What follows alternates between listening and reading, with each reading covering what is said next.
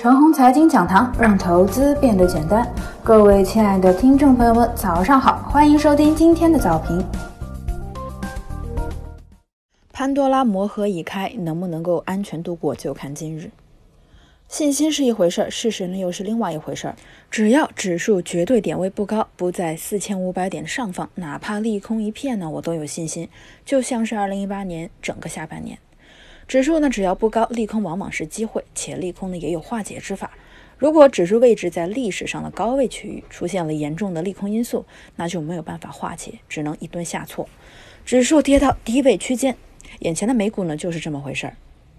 大 A 为何看起来有一点不一样？主要原因呢是大 A 的整体位置偏低。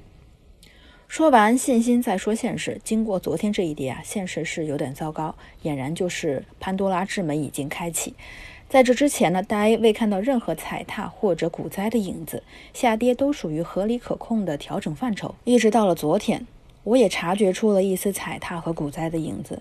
如果说今日继续大跌，那踩踏将成为现实，爆仓盘会节节涌出，那大 A 也会像欧美一样出了轨。昨晚的美股跌了百分之十二，今日我们能不能顶得住？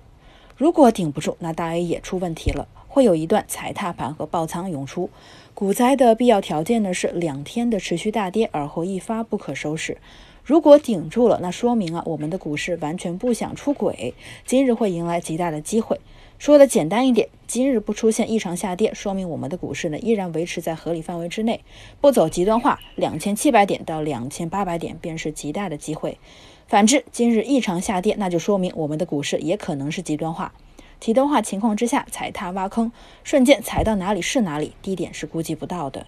这就像是一个精神失常的人，其行为呢，正常人是估计不到的。美股跌了百分之十二，而 A 五零跌了百分之二点六七。如此来看呢，夜间国际市场对中国股市的预期没有那么的恶劣。个人估计，A 股今日大概率不会走极端化，昨日的暴跌应该只是一个交易日而已。操作上，昨天上午呢看不到不对劲，又像是三月十一日一样，反击第二日呢逐步低走，便把周五回补的仓位了结了。目前呢我的仓位是七成附近。